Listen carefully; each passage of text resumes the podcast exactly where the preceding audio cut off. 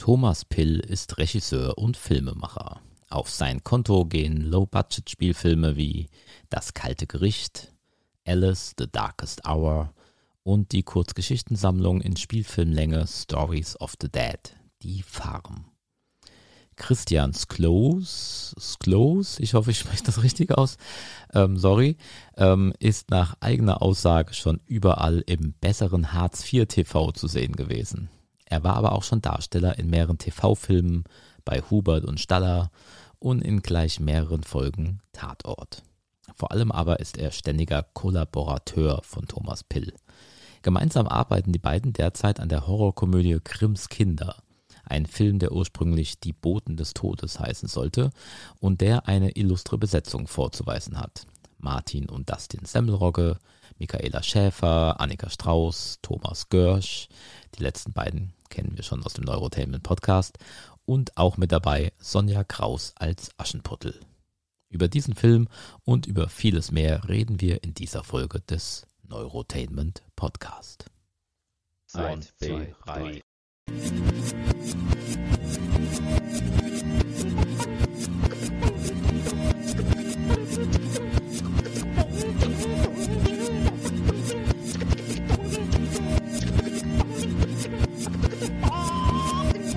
Ja, dann hallo. Erstmal vielen Dank, dass ihr im Neurotainment Podcast dabei seid. Ähm, vor mir sitzen jetzt virtuell Tom und Chris. Vielleicht sagt mal jeder mal ganz kurz, äh, wer wer ist, damit die Zuhörer sich an eure Stimmen gewöhnen können. Ja, wer fängt an? Du, fang mal du an, ne? Mein Name ist Christian Sloos, ich bin Darsteller, also ich spiele jetzt in dem neuen Film von Thomas Grimms Kinder, die Boten des Todes, die Hauptrolle. Äh, und ich mache das auch bei professionellen Filmen, bin aber jetzt kein ausgebildeter Schauspieler. Mhm. Aber er macht seine Sache trotzdem gut. Kann ich das nicht beurteilen, aber danke schön. Er sagte nur, weil es jetzt dann noch Burger zum Essen gibt. Oh, ich freue mich schon.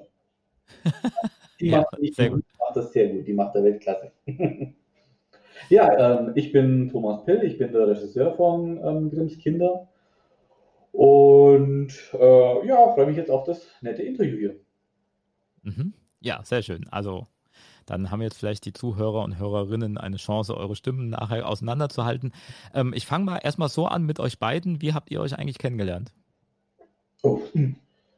Von meinem Großcousin, da gibt es mehrere, und der jüngste, der Markus, ich glaube, der ist so sieben oder zehn Jahre jünger als ich.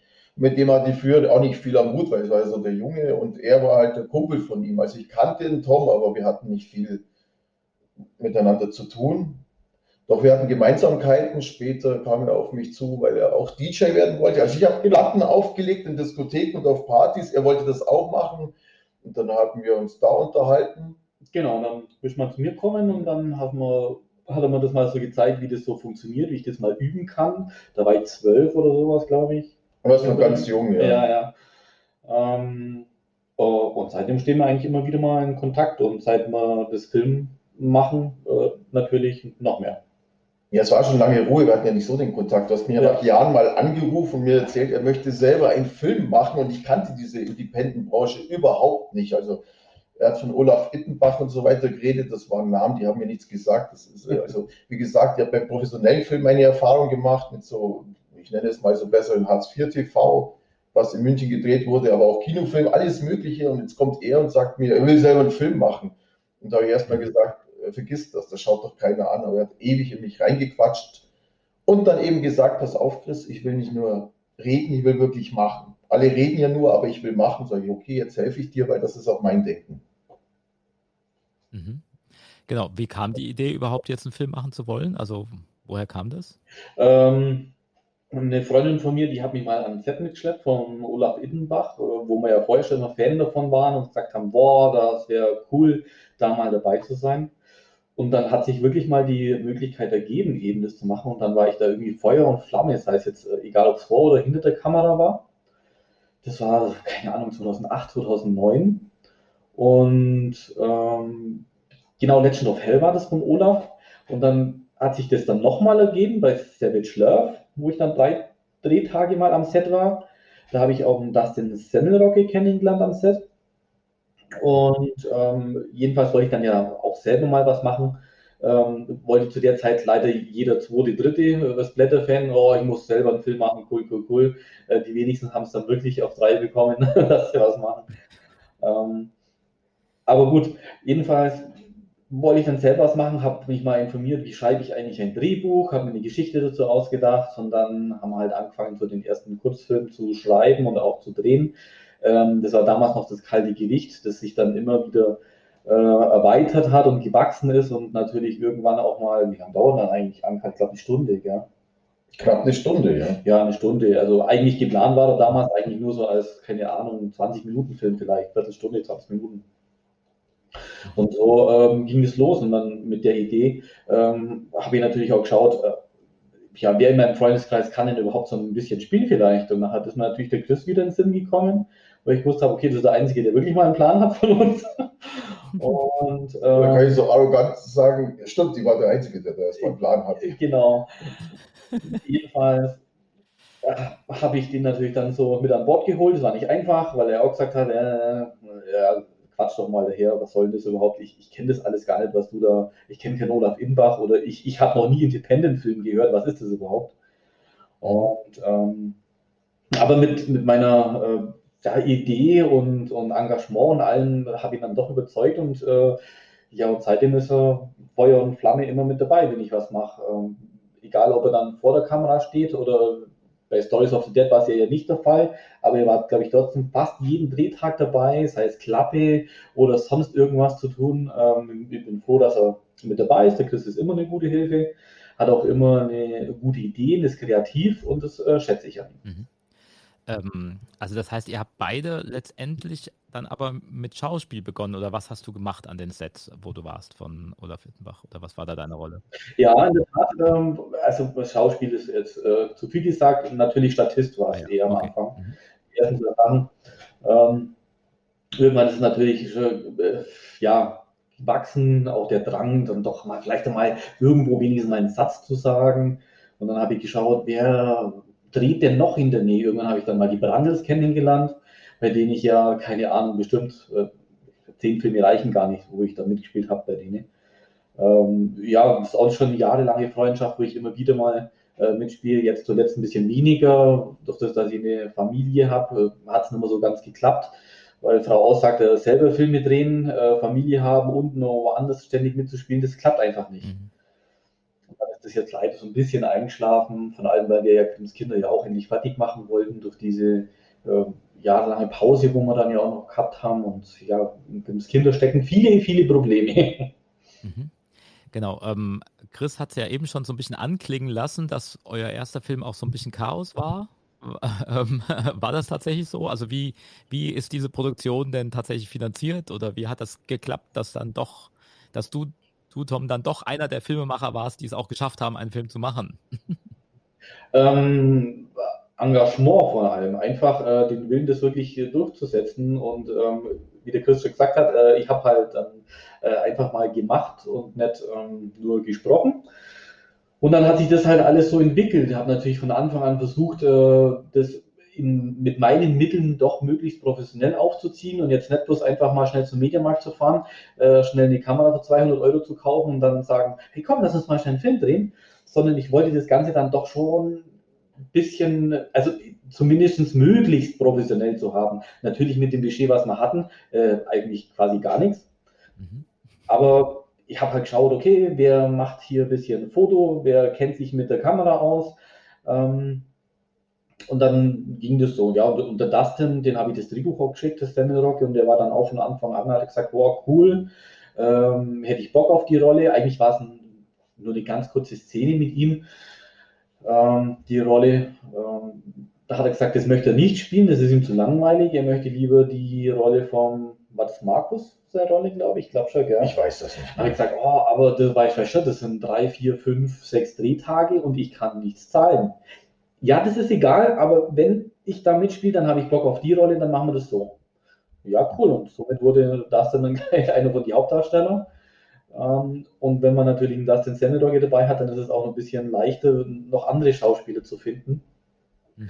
Und beim Kalten Gericht ist natürlich schon sehr viel Mischmasch auch mit drin, sehr viele Freunde, die mitgespielt haben, äh, auch professionelle Schauspieler. Ähm, später hat sich das natürlich dann schon immer wieder ergeben, dass ich dann eigentlich nur noch mit professionellen Schauspielern gedreht habe und dann eher die kleinen Rollen dann vielleicht noch mit ein paar Freunden besetzt habe.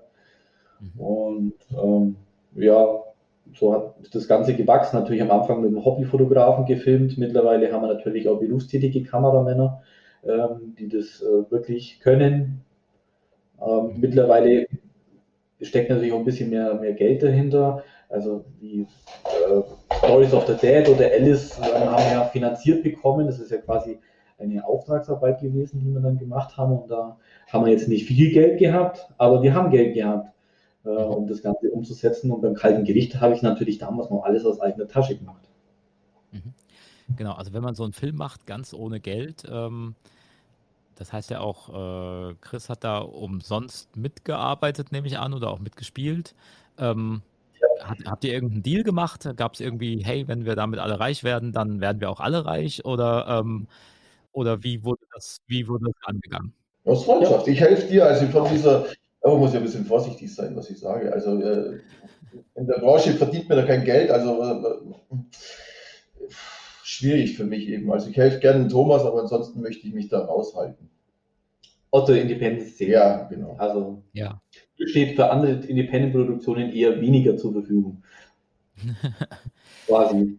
Es sei denn, die sind wie du und quatschen einen voll und können einen echt überzeugen. Das kann der Tom, der kann einen überzeugen. Ja. Ja, gut. Wenn ich will, dann funktioniert es. Ja. Also das heißt, ähm, da war also auch wirklich gar kein kommerzieller Gedanke irgendwie da dran, sondern da ging es jetzt einfach nur darum, das klingt irgendwie cool, das machen wir jetzt. Genau, also wie gesagt, am Anfang, wir hatten ja von Tun und Blasen keine Ahnung, wir haben halt das Bestmöglichste getan und die wollten einfach äh, kreativ sein, einen eigenen Film drehen und ja, mit einem Kurzfilm damals, wie gesagt, auf 15 Minuten oder 20 Minuten ausgelegt, kann man ja sowieso kein Geld machen. Also es war nie darauf ausgelegt. Es war einfach, ich will was machen, das möglichst gut machen und äh, lass uns mal bitte Spaß dabei haben und das nur ein bisschen testen. Und dann ist das natürlich immer mehr gewachsen. Ich war total fix und fertig nach dem Projekt, habe gesagt, nie mehr. Komischerweise habe ich ein paar Tage später dann angefangen, das nächste Drehbuch zu schreiben. Und irgendwie, wenn man da mal so drin ist, ähm, auch wenn man mal immer wieder eine Pause macht, so ganz lassen kann man es nicht, weil es einfach äh, schön ist, erstens mal so ein bisschen sich kreativ auszuleben, äh, mit, mit, mit Freunden zu drehen, Spaß zu haben. Es ist ja nicht bloß, ich sehe es ja jetzt nicht als Arbeit, sondern es ist ja wirklich, äh, es ist ein Hobby, das einfach Spaß macht. Mhm. Was war das nächste Projekt dann? Also nach dem kalten Gericht, oder man muss eigentlich sagen, während dem kalten Gericht kam dann, äh, weil wir beim kalten Gericht noch auf Schauspieler gewartet haben, die äh, mich immer wieder verdröstet haben, manche Zeit haben, haben wir dann zwischendurch nochmal den Film, den Kurzfilm Eifersucht gedreht. Mhm. Mit der Eva Habermann. Und genau, dann war das so. Zwischendrin haben wir, glaube ich, mal noch, äh, haben wir, glaube ich, beim 99 Award mal was gemacht. Oh Gott, oh Gott. Dieses parallelen Ding da aber ich glaube, den haben wir nicht einmal eingereicht. Der hat in der 99, 99 Sekunden Fassung gar nicht funktioniert, äh, wie wir geschnitten haben. Genau, das, das war, war, so ein Wettbewerb, ne, wo man 99 genau, Filme äh, einreichen sollte. Ja, ich habe davon auch gehört, ja, genau. Sollte man nicht erwähnen. ja, das ist auch nichts Ja, ich habe schon mal bei einem 36 Stunden äh, Kurzfilmwettbewerb, wo man innerhalb von 36 Stunden einen Kurzfilm zu einem Thema machen soll, mitgemacht ja, das war auch viel Arbeit und eine schlaflose Nacht halt dazwischen.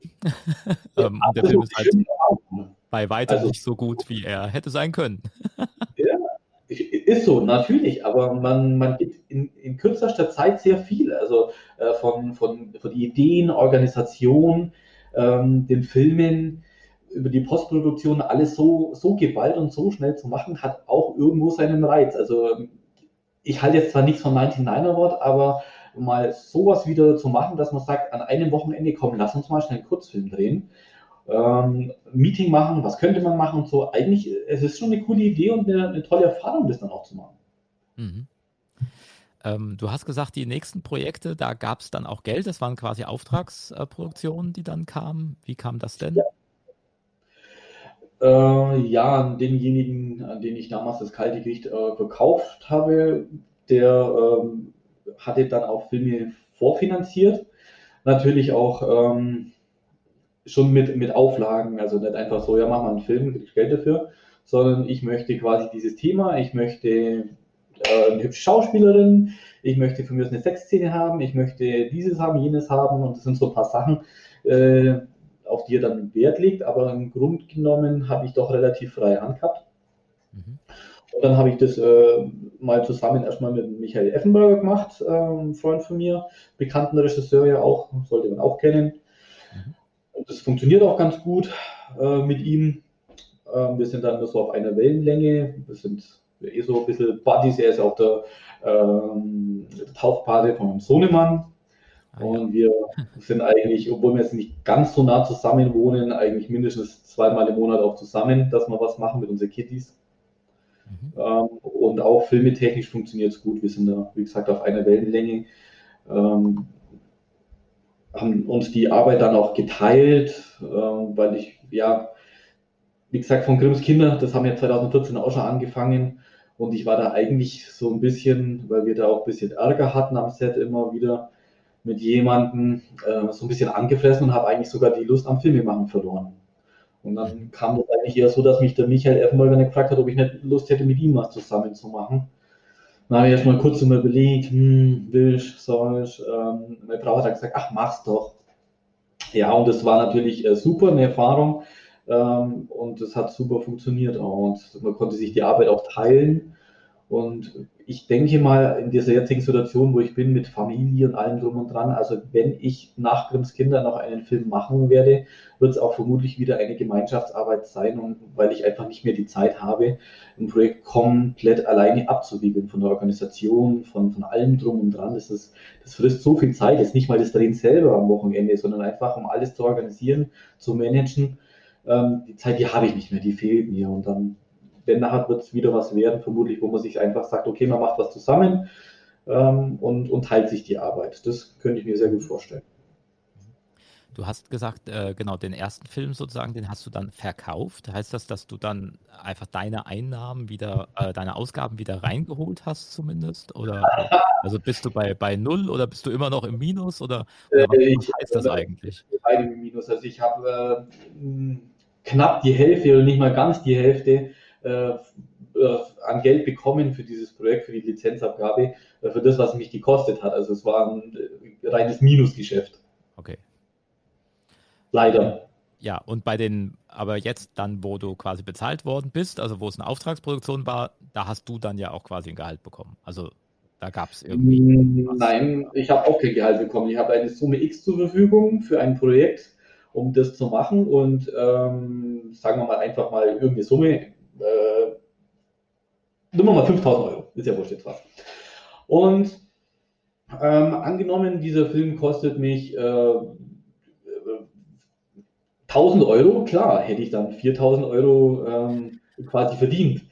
Nur äh, man möchte immer das Beste für seinen Film haben und also wirklich bei, bei Alice, es wurde jeder Cent in dieses Projekt hineingesteckt, was wir, was wir bekommen haben. Ähm, also ich habe da 0,0 dann verdient. Mhm. Und ähm, es, ist, es ist ein Lizenzverkauf auch, also es ist jetzt auch egal, ob der Film sich quasi zehnmal verkauft oder 10.000 Mal oder 100.000 Mal, äh, ich bekomme da gar nichts davon. Mhm. Ähm, außer natürlich, umso besser er sich verkauft, umso mehr Chancen habe ich natürlich wieder, um äh, einen Folgeauftrag zu bekommen, vielleicht auch mal mehr Budget zu bekommen, was mir natürlich schon sehr gefallen würde. Und aber wie gesagt, also bis heute ist es ein Hobby. Ich verdiene nicht wirklich was daran. Das Geld, was verdient wird, das wird sofort wieder investiert und reingesteckt. Ähm, damals bei Stories of the Dead hatte ich ein bisschen Gewinn, aber das wurde auch wieder reingesteckt, weil ich dann endlich ein eigenes äh, Ton- und Lichtequipment gekauft habe, weil das ständig zu neigen mir dann auch gegen den Geist äh, ging quasi. Das heißt also jetzt, äh, es ist ein Hobby, ganz klar. Ähm, genau. Er macht das aus Leidenschaft. Ähm, Chris hat ja schon gesagt, er würde das nur, ähm, ne, dieses umsonst mitarbeiten, macht er quasi nur, nur für dich, weil natürlich so, so kann es ja auch nicht funktionieren. Ne? Also da, so kann man ja kein, kein Leben aufbauen. Oder? Oder ja, so wo, wovon lebt ihr denn sonst? Ja. Fragst du jetzt mich? Ja. Ja, die Darstellerei, das ist so der eigene Weg, den ich gehe. Ich möchte natürlich schon Geld damit verdienen oder am mhm. besten davon leben. Das wäre natürlich der Traum. Das ist halt so das, was ich anstrebe. Ich genieße diesen Weg zu gehen. Aber der, so Independent-Bereich, wo man halt eben nichts verdient, das bringt dann ja nichts. Also es ist nicht so mein Weg. Also ich möchte das schon eher professioneller machen. Mhm. Genau, also das heißt, da ist es dann sozusagen ein Abwägen, dass du sagst, jetzt hier verstehst du einfach, dass es da kein Geld gibt und da machst du trotzdem mit, weil es ein cooles Projekt ist, aber ansonsten natürlich möchtest du ja auch für die Arbeit bezahlt werden. So. Ja, das Ziel wäre halt eben ankommen, dass ich eben da von der Schauspielerei leben kann. Das wäre ein Traum, sage ich mal. Sollte es natürlich einen Regisseur geben, der ihn so überzeugen kann wie ich, dann kann man ihn vielleicht auch knacken. Wer weiß. Ja, der Cesco, es gibt ja noch mal einen, aber der unterstützt uns ja wahnsinnig. Also er rettet ja eigentlich auch fast unseren Film, muss man sagen. Und der will ja auch wieder was drehen und ich denke mal, dass ich da auch dabei bin. Also äh, ganz so schlimm bin ich auch wieder nicht. genau, du hast ja auch eben schon gesagt, unser Film. Ne? Also das heißt, äh, du identifizierst dich dann ja auch schon irgendwo mit dem Projekt. Es ist ja nicht einfach nur ein Auftrag. Ne? Ja, der Tom und ich arbeiten sehr dicht zusammen, würde ich sagen. Ja. Ja, also auch wenn, wenn ich eine geschnittene Szene bekomme, dann äh, wird die auch dem Chris äh, geschickt, was er davon hält, mhm. was man noch ändern kann. Er hat immer sehr gut im, im Gedächtnis, im Hinterkopf, äh, auch, was wir genau gedreht haben und, und ähm, gibt es da nicht einen Take, der vielleicht besser passen würde, jetzt wie hier und da. Und ja, so zusammen sind wir eigentlich ein relativ gutes Team. Jetzt haben wir ja einen neuen äh, bekommen, der oder ist halt, was heißt bekommen? wir haben jemanden gefunden, der die Postproduktion übernimmt und wir sind da sehr glücklich mit dem Cesco. Ähm, derjenige, der es vorher gemacht hat, das war immer so ein bisschen Katastrophe. Und deswegen hat sich das Projekt auch so lange gezogen. Ähm, er sollte immer was machen, hat nichts gemacht oder er hat angeblich was gemacht. Ich habe aber eigentlich nie was zu Gesicht bekommen. Ähm, hat natürlich auch im Chris dann seine äh, Motivation gezerrt, wenn man so lange an einem Projekt arbeitet und man, man sieht nie etwas. Und das hat sich jetzt Gott sei Dank mittlerweile geändert und Cesco ist da echt ein super geiler Typ, der macht das äh, super, ähm, was Technik angeht, was am Set die Hilfe angeht und er ist einfach auch ein verdammt netter, witziger Typ, den man einfach gern, gern haben muss, muss man sagen. Ja. Also wir sind froh, dass, äh, dass er dabei ist und äh, in Zukunft gerne ähm, äh, weiterarbeiten mit ihm. Jawohl. Mhm. Was ist euer aktuelles Projekt? Ja, Grimms Kinder eben, also 2014 angefangen. 2014, 2015, 2016 eigentlich äh, immer wieder was gedreht. Und dann wurde es weniger, weil wir eben ja, so ein bisschen Stunk hatten am Set mit jemandem. Und natürlich, äh, wenn dann ein bisschen Stunk drin ist und es geht nicht wirklich was weiter, dann irgendwann beschäftigt man sich dann mit anderen Projekten. Dann kam, wie gesagt, dann irgendwann Alice, dann hat man halt das Projekt gemacht, dann hat man da Pause gemacht, äh, hat man mit Brandis zusammen das Leben-Projekt gedreht oder dann auch Stories of the Dead und dann ist Grimms Kinder immer wieder so äh, ins Abseits geraten. Auch durch das bedingt, dass natürlich, ähm, wie gesagt, der eine nicht wirklich weitergemacht hat und ich aber jemanden anders auch gar nicht beauftragen habe, hätte können, weil ich das, ich das ganze Rohmaterial gar nicht gehabt habe. Und das war eben das größte Problem. Und das dann zu bekommen, das war auch immer wieder mit äh, Ärger zu ver verbunden. Und irgendwann war es schon fast so weit, dass wir das Projekt schon fast für tot erklärt haben, Grimms Kinder. Und ich wollte mich dann nie damit anfreunden, weil ich gesagt habe, hey, wir haben so viel Energie schon reingesteckt und mit so tollen Leuten gedreht und äh, das kann ja nicht sein, dass das jetzt ähm, quasi, äh, dass da nichts aus wird. Mhm. Und Gott sei Dank durch eine Freundin von uns, die dann auch noch mit ihm relativ befreundet war und äh, konnten wir das Ganze so kitten, dass wir irgendwann das Material wieder bekommen haben. Und dann äh, hat natürlich jemand Neues damit angefangen, das zu schneiden und der musste sich dann natürlich erstmal reinfuchsen, weil der auch bei den Drehtagen nicht dabei war und ganz neu war und wir damals natürlich nur am Anfang sehr chaotisch gedreht haben, viele Kameraeinstellungen, viele Schnipsel, viele Takes. Ähm, ist ganz schön abenteuerlich, das Grimms Kinderprojekt zu, äh, die Postproduktion zu machen, zu schneiden. Mhm. Und da ist jetzt natürlich im Cesco doch glücklich. Äh, er schimpft so auch oft, was haben wir da wieder gemacht und der Kameramann mit 24 Frames, der andere 25 und der nächste vielleicht ganz anders. ähm, ja, aber wir kriegen es hin, wir sind auf dem besten Wege. Es ist äh, ein gutes Drittel die Hälfte nicht ganz, aber ein gutes Drittel ist auf jeden Fall geschnitten und es sieht sehr gut aus. Das, äh, wir sind sehr zufrieden damit. Und ich denke, ähm, es wird nur ein Weilchen dauern, aber wenn er fertig wird, dann wird es, glaube ich, doch ein ganz cooles Filmchen werden. Mhm. Und das wird ein Märchenfilm, oder was sagt mir der Titel? Natürlich, das wird ein Märchenfilm. Märchen ist der Überbegriff. Ähm, damals wurde es noch unter ja, Horror-Komödie oder Horrormärchen geführt. Äh, von Horror möchte ich eigentlich mittlerweile fast gänzlich weggehen, ähm, da eigentlich gar nicht viel Horror vorhanden ist. Es, es sind klar, so ein paar blutige Szenen mit drin, aber nichts Weltbewegendes. Es sind ein paar nackte Tatsachen mit drinnen, äh, aber auch nicht so Schlimmes. Ich rechne sogar mit der 16er Freigabe. Und äh, es ist vor allem aber durch den Laufe der Zeit immer mehr Comedy mit reinkommen. Also es ist eigentlich ist Grimms Kinder, wenn man es groß schreiben will, eigentlich eine Komödie, würde ich sagen, oder Chris? Ja. Ja. Das ist eher eine Komödie. Sind ein paar gute Szenen dabei, die uns äh, beim Drehen auch noch eingefallen sind. Da sind sowieso immer die besten Sachen mit dabei. Genau. Weil gemerkt, dass äh, es nicht so blutig wird. Und um die Leute zu unterhalten, hat man es lustiger gemacht. Doch. Ja, das, die Sache bei Grimms Kinder war ja so, ich wurde ja damals von Thomas Görsch, der dieses Grimms Kinderprojekt ähm, gestartet hat, ja, quasi gefragt, ob ich nicht eine Episode machen will. Es wären sieben verschiedene Regisseure, glaube ich, gewesen, die jeweils ein Märchen verfilmt hätten. Ähm, und wir haben damals eben schon angefangen, mit Die Boden des Todes äh, zu drehen. Wir haben gesagt, ja, haben wir Bock drauf, machen wir mit. Aber das Projekt hat sich dann zerschlagen. Also das kam nicht zustande und wir haben dann einfach weitergemacht, haben gesagt, so, was machen wir jetzt? Äh, eigentlich bietet sich doch an, da einen coolen Film zu machen. Und äh, das haben wir dann auch gemacht, hat dann auch Thomas Görsch gefragt, wie es eigentlich aussieht mit diesem Titel Grimms Kinder, ob wir den nicht äh, benutzen könnten, weil eigentlich wird es bei uns wie die Faust aufs Auge passen. Und wenn das Projekt eh gestorben ist, wie es aussieht, ob wir den Titel übernehmen dürfen. Er hat eingewilligt und so heißt das Projekt jetzt nicht mehr Die Boden des Todes, sondern Grimms Kinder mit dem Untertitel Die Boden des Todes. Ah ja. Ja, weil ich schon oft gefragt worden ist, was passiert eigentlich mit Die Boden des Todes und was ist Grimms Kinder. Es ist dasselbe Projekt. Es ist nur irgendwann kam die Namensänderung von Die Boden des Todes in Grimms Kinder. Mhm.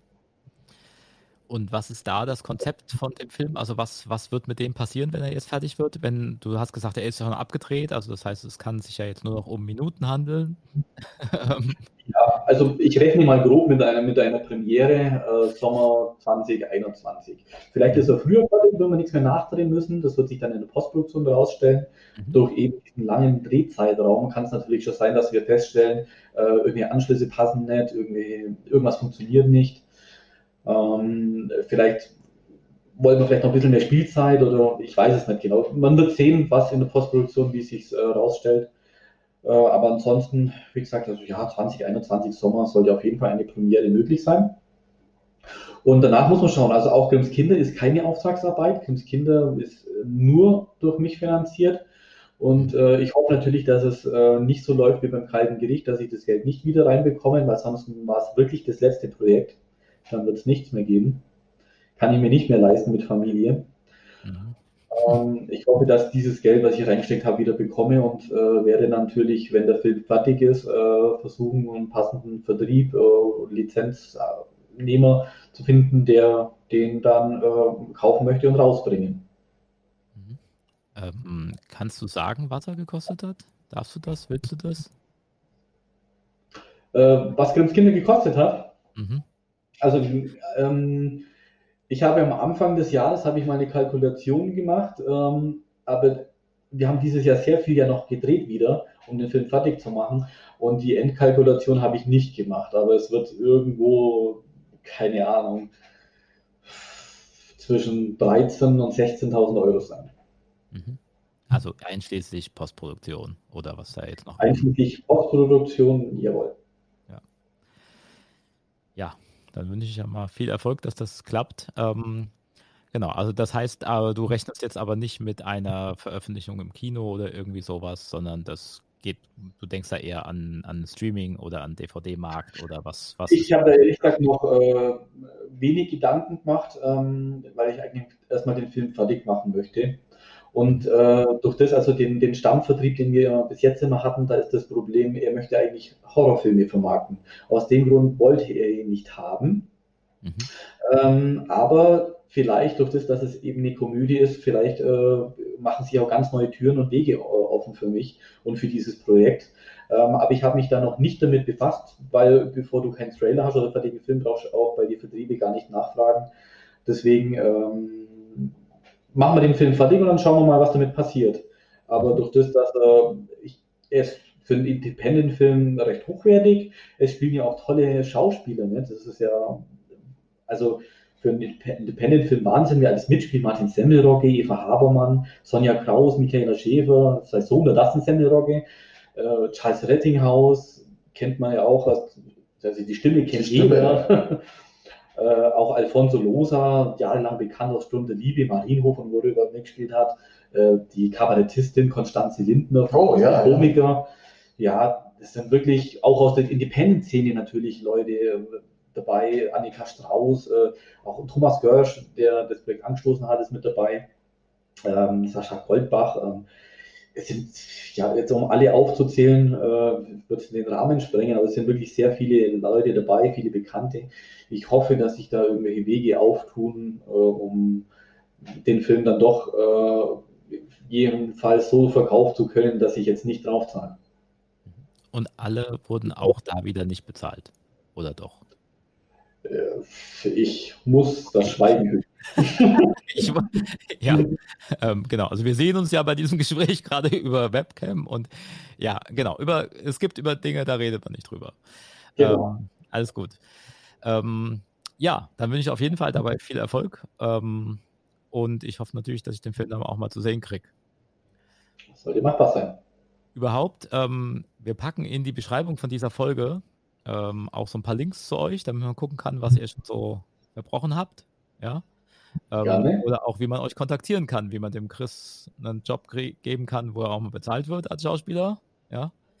Und äh, vielleicht gibt es auch jemanden, der einfach mal Toms nächsten Film finanzieren will. Wer weiß. Ja.